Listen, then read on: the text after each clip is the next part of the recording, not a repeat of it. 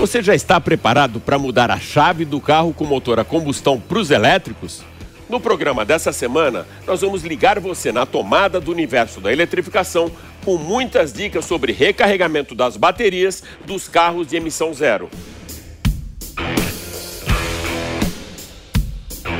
O Máquinas na Pan testou a segunda geração do Chevrolet Bolt EV 100% elétrico no campo de prova da GM, lá em Indaiatuba, e o novo Citroën C3 a combustão na cidade do Rio de Janeiro. E mais, entender também quais os principais cuidados que você deve ter com seu animalzinho de estimação a bordo do seu carro com as dicas de Paula Gama, colunista do UOL. Na Fórmula 1, a gente vai acelerar junto com Max Verstappen, que depois da vitória do GP da Bélgica, ficou ainda mais próximo da conquista do bicampeonato de 2022.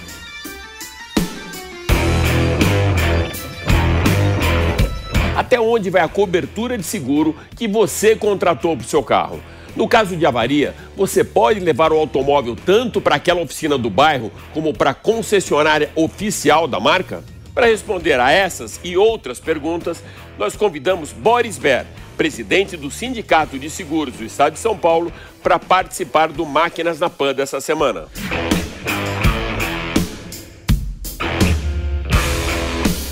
Eu sou Alex Rufo e tudo isso e muito mais você vai acompanhar comigo nesses próximos 30 minutos aqui no Máquinas na Pan. Lembrando que agora você pode assistir o nosso programa pela TV Jovem Pan News e pelas plataformas digitais da Jovem Pan.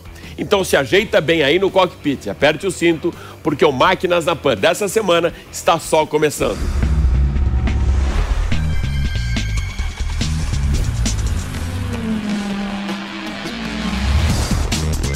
Máquinas na Pan.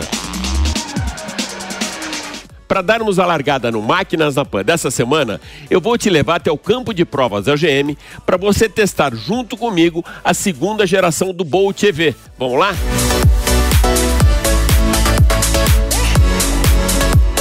Em 2017, eram apenas 52 carros totalmente elétricos rodando pelas ruas do país. Cinco anos depois, hoje, 2022, já são 4.700. Mas ainda assim, existe um grande gargalo da indústria da eletrificação, que é autonomia e o medo desse condutor ficar sem bateria e na rua.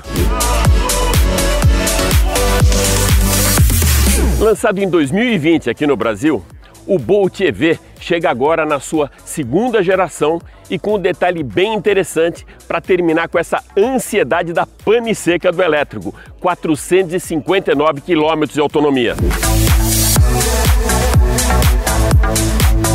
O novo modelo apresenta também muitas diferenças não só na parte de design, como na parte também de performance.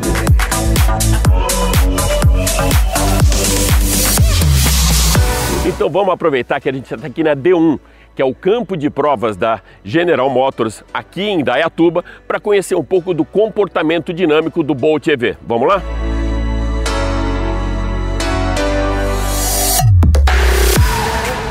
Bom, a gente começa agora então o teste dinâmico com o Bolt EV.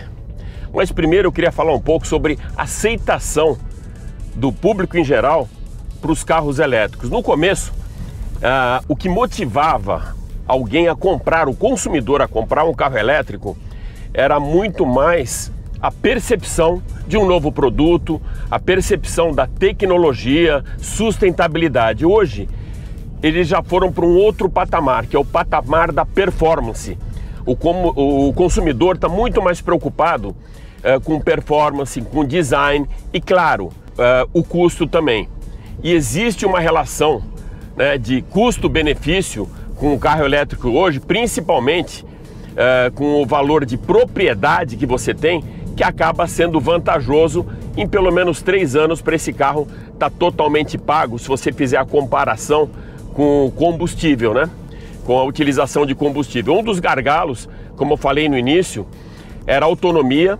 Os carros estão tendo autonomias maiores. Comecei aqui agora o novo Bolt EV com 459 km de autonomia e com uma vantagem. Hoje com o Wallbox, ou seja, aquele carregador que você tem na sua casa, em uma hora você consegue ter a carga de para 40 quilômetros, o que para uma cidade é bem tranquilo. Às vezes é a distância para você ir para o teu escritório, para uma reunião e depois voltar e continuar recarregando. E durante a noite inteira, ou seja, por volta de 9 horas, você tem a carga completa.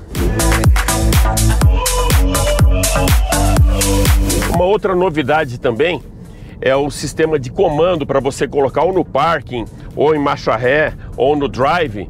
Agora são botões, que é muito mais fácil o acesso e também é, dá mais espaço para o interior da cabine. Agora tudo fica aqui no console central.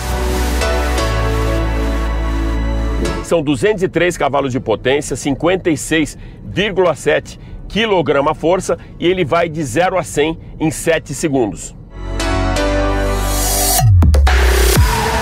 O conforto acústico é muito bom. A gente está agora num terreno de paralelepípedo, já já vai volta para o asfalto aqui no campo de provas.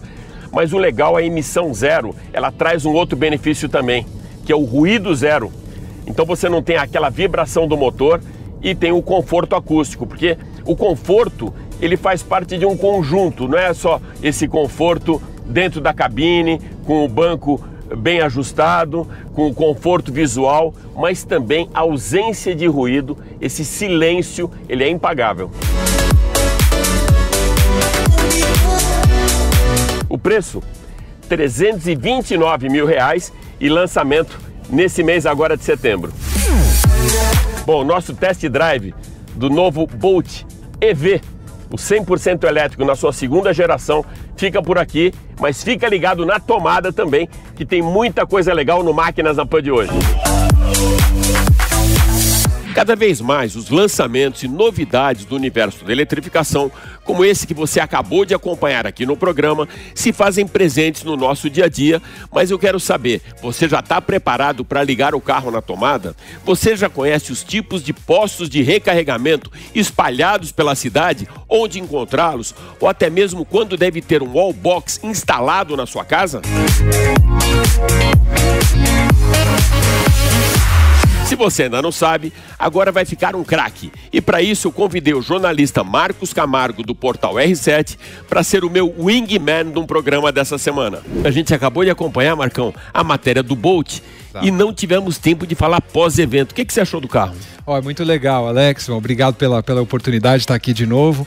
O carro ficou muito legal com as mudanças esperadas, né? Ele ganhou controle de cruzeiro adaptativo, ganhou mais alguns itens tecnológicos que faltavam, aquele visual mais futurista que tem nos Estados Unidos. E aí agora é um carro que vai, continua enfrentando aí a, a, concorrência, por exemplo, do Nissan Leaf, que é do mesmo porte, e se embrenhar aí nessa, nesse segmento dos elétricos que está em ascensão no Brasil, né? Marcão, uma dúvida muito recorrente, eu vou agora tentar passar essa fatura para você, é dos tipos de conectores, tipo de carga que você pode fazer, pontos de recarregamento, como você vê, faz um raio-x pra gente, é. como você vê isso numa cidade, por exemplo, como São Paulo. Sim, ó, para quem não sabe, existem conectores diferentes de acordo com o carro, de acordo com a marca.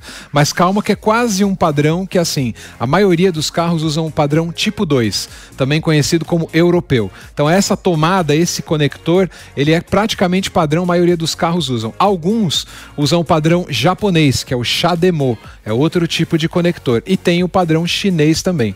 Mas pela regra tipo 2, a grande maioria dos carros tem esse conector.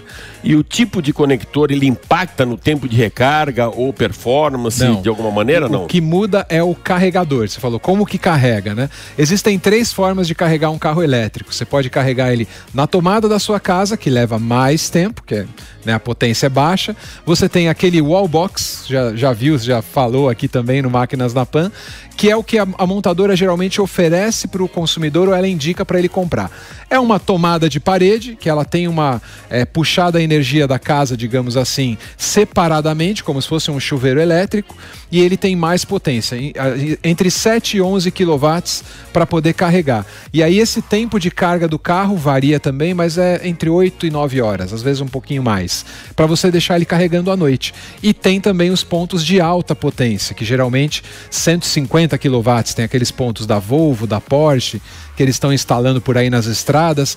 Esse daí, em 40 minutos até uma hora, você recarrega a bateria inteira do carro elétrico. É bem mais fácil. Só que são mais raros de encontrar, né?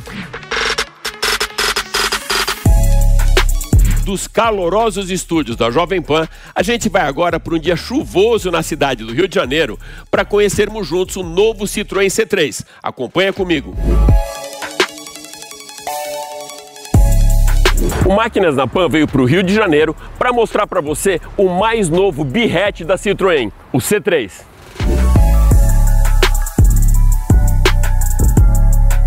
Esse lançamento também revela uma nova plataforma que vai ser utilizada tanto para dois novos modelos que devem chegar nesses próximos dois anos, como também já preparado para eletrificação.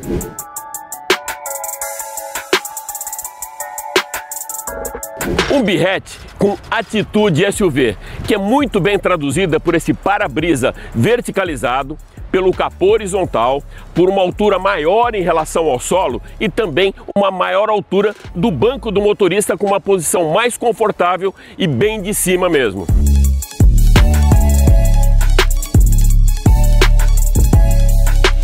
Bom, a gente começa o nosso test drive aqui com o novo Citroën C3 num dia chuvoso aqui no Rio de Janeiro. Mas vamos falar um pouquinho aí da parte interna aqui, cabine. Uh, bastante confortável, um espaço interno muito bom. A ergonomia dos bancos também são muito boas e tecnologia. A gente tem aqui uma tela de 10 polegadas e uma coisa que eu achei bem interessante, que ele tem um espelhamento tanto para Android Auto como Apple CarPlay wireless, que facilita muito, você não precisa ficar plugando lá o seu cabinho para fazer essa, essa conexão. A direção é 100% elétrica, com esforço progressivo, que é aquela história de você aumenta a velocidade, ela fica mais rígida, e em baixa velocidade ela fica bem mais leve, bem mais suave, o que facilita inclusive na hora de você estacionar o carro ou fazer alguma manobra.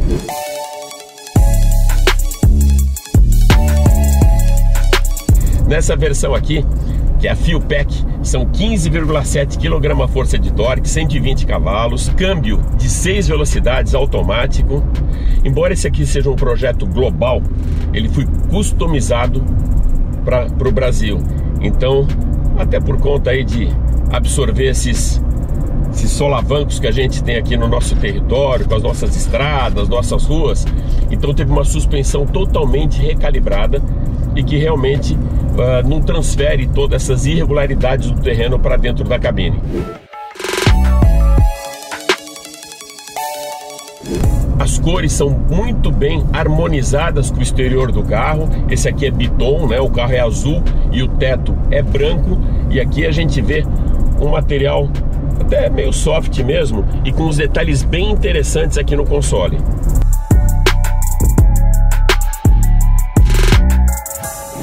Bom, nosso test drive do novo Citroën C3 fica por aqui, mas continua ligado que tem muita coisa legal no Máquinas na Pan dessa semana. E aí, Marcão, o que, que, você achou do Citroën C3? Pois é, um carro, é o primeiro carro de virada de chave aí na Citroën, grupo Estelantes, né? E é um carro de volume, volta a ter volume a Citroën no Brasil. Bem competitivo, né? Preço inferior a 70 mil reais hoje é competitivo. Ah, inclusive, durante é. o evento, eu nem comentei aqui no test drive que não tinha sido divulgado ainda o preço. Já temos preço, né? Já temos o preço e começa abaixo dos 70 mil reais, vai até uma faixa de 96 mil reais.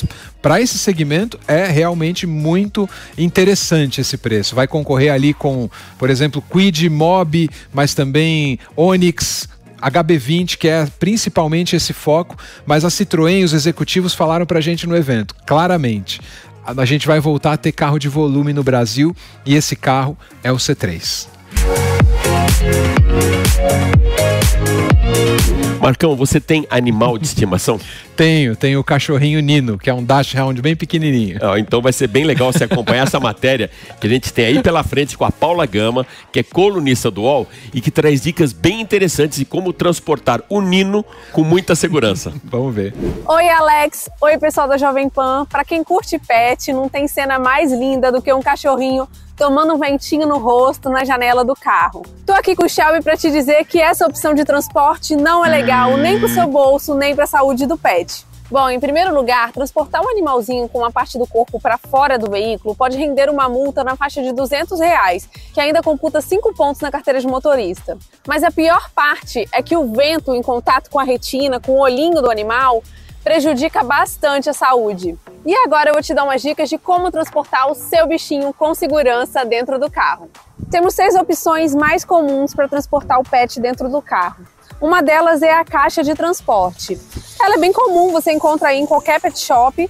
É muito ideal para gatos, principalmente, e para cachorros mais medrosos, porque você coloca ele aqui dentro, passa o cinto de segurança aqui e ele vai ficar protegido durante toda a viagem. Eu recomendo que sejam caixas rígidas para não amassar com o cinto de segurança. É importante deixar o seu pet ter acesso à ferramenta de transporte em vários momentos, para ele não associar só o momento de ir para o veterinário ou ir para um lugar que ele não gosta muito. Essa dica é boa, viu? Outra alternativa é a cadeirinha pet, conhecida também como assento pet. Eu gosto dela porque o cachorro fica bem participativo aqui no carro durante as conversas, consegue visualizar o tutor, consegue olhar para fora e também ela é bem protegida. Ela é ligada ao veículo pelo cinto de segurança que passa aqui e ligada ao cachorro por aqui na peitoral. Tem um gancho aqui. Então o cachorro não fica solto no veículo e tem um lugar de referência. Shelby costuma dormir durante toda a viagem, como vocês podem ver. A terceira opção são os peitorais que são acoplados no cinto de segurança do carro. Eles são indicados para cachorros maiores, como um Golden, por exemplo, porque os cachorros pequenos ficariam muito soltos dentro do veículo. É importante lembrar, pessoal, que um cachorro solto dentro do carro causa muito prejuízo para o animal e para o tutor primeiro grande prejuízo de ter um cachorro solto dentro do carro é desvio de atenção.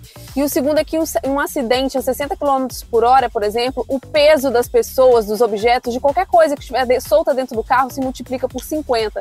Então, um cachorro de 2 quilos, por exemplo, bate em você com peso de 100 quilos, uma coisa que pode ser fatal tanto para você quanto para o pet. Por isso, cachorro solto, nem pensar.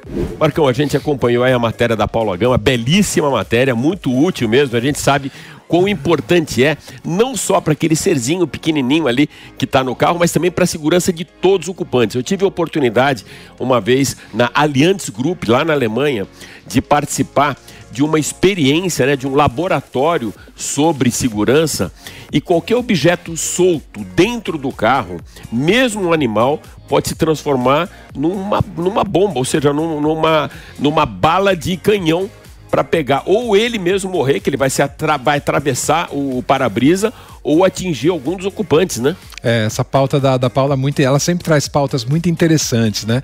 E essa questão da segurança, ela é muito importante. Do animalzinho e também, às vezes, uma bolsa, uma, um tênis, uma raquete, um ursinho, né? Qualquer coisa que pode, né, num caso de colisão, se soltar e prejudicar. Então é, é importante, o básico, usar o cinto de segurança, inclusive no banco traseiro. Os carros já estão vindo, inclusive, com sensor para o banco traseiro e aí todo mundo tem que usar, não tem como sair disso, fugir disso. E também no porta-malas, né? Tem que deixar os itens bem presos, né? Os itens menores, assim, você pode deixar mais embaixo. Tem várias dicas para poder tornar a viagem mais segura. É, a gente viu muitas mudanças, né, ao longo do tempo. Eu lembro é quando eu comecei a andar de automóvel, não, existe, não era obrigatório o uso de cinto de segurança, nem tinha de cinto de segurança, é. a gente via alguns importados. Era só na estrada, né? Só na estrada, exato. Não tinha uh, espelho retrovisor do lado direito, também Verdade. não era obrigatório e muita coisa mudou. Dessas mudanças na segurança, para você, quais foram as principais, Marcão? Eu acho que a principal aí dos nossos tempos, sem dúvida, foi o airbag, uma invenção da Volvo, né? Muito antiga, mas está se tornando, você vê, se tornou obrigatório no Brasil a partir de 2014. Muito recente essa obrigatoriedade de ter um airbag ali na frente. Né? Isso é muito importante. É, além dos carros ficarem mais leves e com a deformação programada, né, em caso de colisão, eu acho que é o primeiro mais importante. O airbag é a segunda, porque é um dispositivo que ajuda muito a salvar vidas, além do, da obrigação do cinto. Tem que usar o cinto. Você conhece bem os detalhes da cobertura do seguro que você contratou para o seu veículo? Pois é, muitas vezes em caso de sinistro, a gente nem sabe se o carro deve ser levado para a oficina da sua confiança ou para a concessionária, não é mesmo? Para ajudar você a tirar todas essas dúvidas, nós convidamos o presidente do Sincor, Sindicato dos Corretores e Seguros do Estado de São Paulo, Boris Ber. Boris, o segurado tem a opção de levar o seu carro para a concessionária da marca ou ele fica restrito àquelas oficinas indicadas pela seguradora? Alex, sim, o segurado tem sempre a opção de levar o seu carro numa concessionária, principalmente, é claro, quando se trata de veículos novos ou seminovos, sem dúvida nenhuma. Existe até uma rede já de oficinas de concessionárias credenciadas em diversas companhias, o que facilita a rapidez do acerto do orçamento, facilita muito o acompanhamento de peças, que hoje é um problema que tem ocorrido uh, bastante. É claro que é, a garantia dos serviços é, é, muito tranquila, o uso de peças é muito tranquilo e sim é recomendável a utilização, principalmente como eu falei, dos carros seminovos. O segurado pode levar o seu veículo para ser reparado em alguma oficina de sua confiança ou precisa utilizar as oficinas credenciadas? Alex, existe a possibilidade é, do segurado optar por oficinas credenciadas pelas companhias ou mesmo oficinas de livre escolha é, do próprio segurado. Ele tem lá uma amizade, uma confiança, ele pode escolher essa oficina. Essas oficinas de livre escolha têm um trâmite um pouquinho mais demorado. Depende de uma vistoria é, do, do, do, do, vistoriador da companhia, do inspetor da companhia, o orçamento está pronto. Às vezes dá um pouquinho de demora no acerto de preços, mas existe sim essa liberdade. Porém, existe uma rede de oficinas credenciadas, pré-aprovadas pela, pela companhia, aonde a hora de trabalho já está acertada, o trâmite já é muito mais fácil, já existe uma transmissão digital de fotografias, etc. e tal. Nessas oficinas, a, a, companhia também garante a qualidade do, do, dos serviços prestados. Se houver algum problema, há uma garantia da seguradora em torno disso. Boris, enquanto o carro está sendo reparado, é possível, através da própria seguradora, a contratação de um carro reserva? Não dá para contratar só o, o carro reserva. Como eu te disse, é uma cobertura adicional na apólice. Porém, as companhias, muitas delas têm convênio com locadoras e você chegar de férias num aeroporto aí pelo Brasil e você uh, apresentar a sua carteira de seguro, a carteirinha ou dar o número da apólice, você automaticamente já tem um desconto, independente do número de dias. Você pode ficar 10, 12, 15, 30 dias e mesmo se você estiver por aqui, estiver precisando uh, de um carro reserva por qualquer motivo, por, por algum dano mecânico no seu carro, você pode usar. Esse desconto é bastante significativo. Marcão, o Boris Ber comenta essa facilidade que hoje você tem dentro do pacote que você fecha com o seguro, né?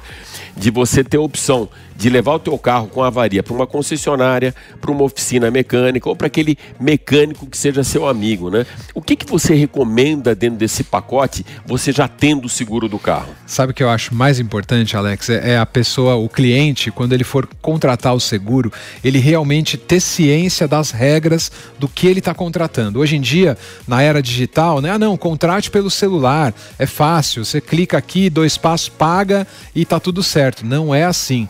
Cobertura é uma coisa que muda conforme o que você paga, o que você quer, responsabilidade civil, é, contra roubo, enchente, não enchente, é, danos naturais qual é a cobertura que você vai ter, né? Se o vidro quebrar, por exemplo. O importante é ler corretamente ali, ler com atenção o que você está contratando. Às vezes você acha que se bater o carro, vão te dar um carro reserva. E não é todo, todo seguro. É, nem sempre. O Boris comenta isso. Nem sempre está é. contemplado dentro do pacote é. que você fechou com a montadora. E, e tem gente que aí pelo preço ela contrata um valor menor, mas ela não tem a cobertura total, não tem cobertura de acidentes. Então, a gente sabe, fora do Brasil, o importante é você cobrir o outro. A cobertura de acidentes e não o seu próprio carro. Então, tem que ler exatamente o que você está contratando para não comprar gato por lebre, não.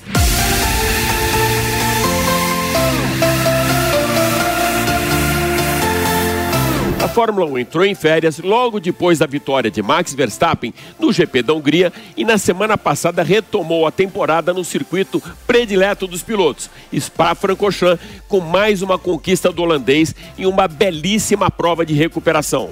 Verstappen fez a volta mais rápida durante a classificação no circuito mais longo da temporada, mas precisou trocar algumas peças da unidade de potência, foi penalizado e largou apenas da 14ª posição do grid venceu e mais uma vez convenceu. Cruzou a linha de chegada 18 segundos à frente do seu companheiro de equipe, Sérgio Pérez, e com uma vantagem de 27 segundos para Carlos Sainz, que completou o pódio.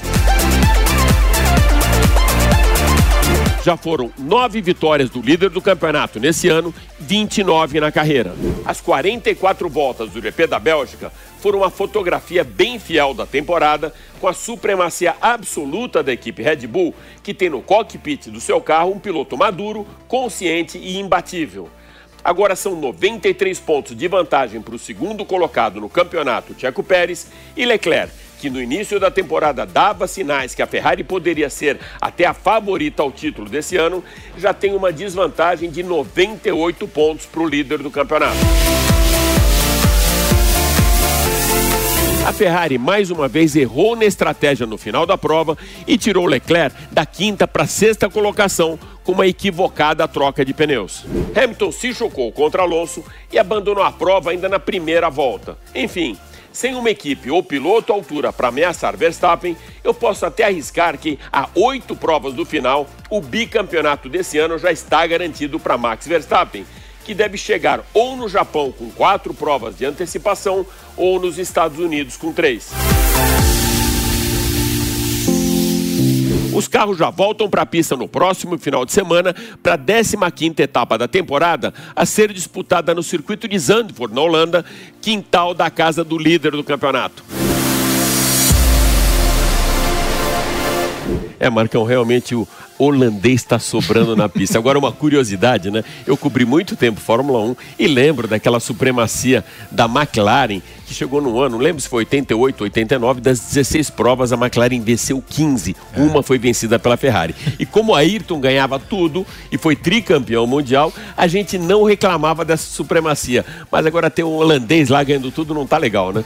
não tá legal. Definitivamente a temporada 2022 não é aquela mais emocionante, tá muito previsível, né? Mas olhando para o futuro tem coisa legal para acontecer, né? Inclusive montadora chegando mais uma vez para colocar um carro no grid da Fórmula Fórmula 1. Pois é, a Audi, né? Ainda vai Sim. demorar um tempo, né? Porque eles olham muito com longo prazo a Sim. Fórmula 1 e a Audi vai voltar aí, né? Vai entrar na Fórmula 1, pode até comprar a Sauber, há rumores de que ela vai comprar a Sauber numa operação separada da Porsche, cada uma com uma equipe diferente, né? E essa história começa a partir de 2026, não é isso? Isso, 2026 é o ano que a gente vai ter essas mudanças aí importantes na Fórmula 1. 2023 ainda a gente vai ter que esperar bastante. Esperar bastante, certamente o bicampeonato do Verstappen, porque a gente viu aí, inclusive nessa última corrida, foi meio absurdo, né? O, o Leclerc, na dúvida se ia para o box para trocar pneu, se não ia, que estratégia usaria.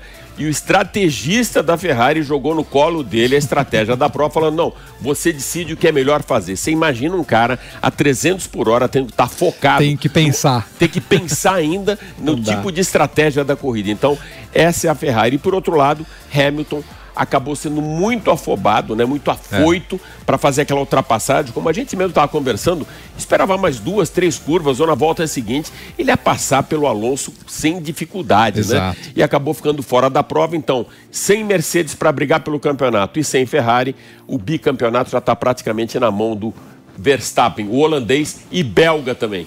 É, agora a gente vai ver como é que vai ficar essa temporada 2022 da Fórmula 1. Marcão, Super obrigado por ter sido obrigado, mais uma Alex. vez meu wingman. e você deve lembrar, foi o Marcão que iniciou, que inaugurou esse novo formato, quando a gente traz um convidado aqui para participar ao longo do programa, repercutindo as matérias que vão pro ar. Obrigado mesmo, amigo. Obrigado, até a próxima.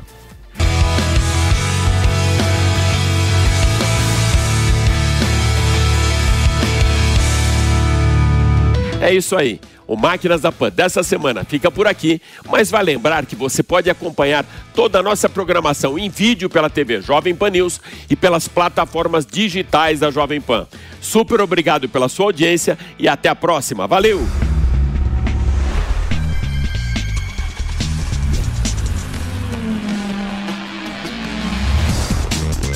Máquinas na Pan. Realização Jovem Pan News.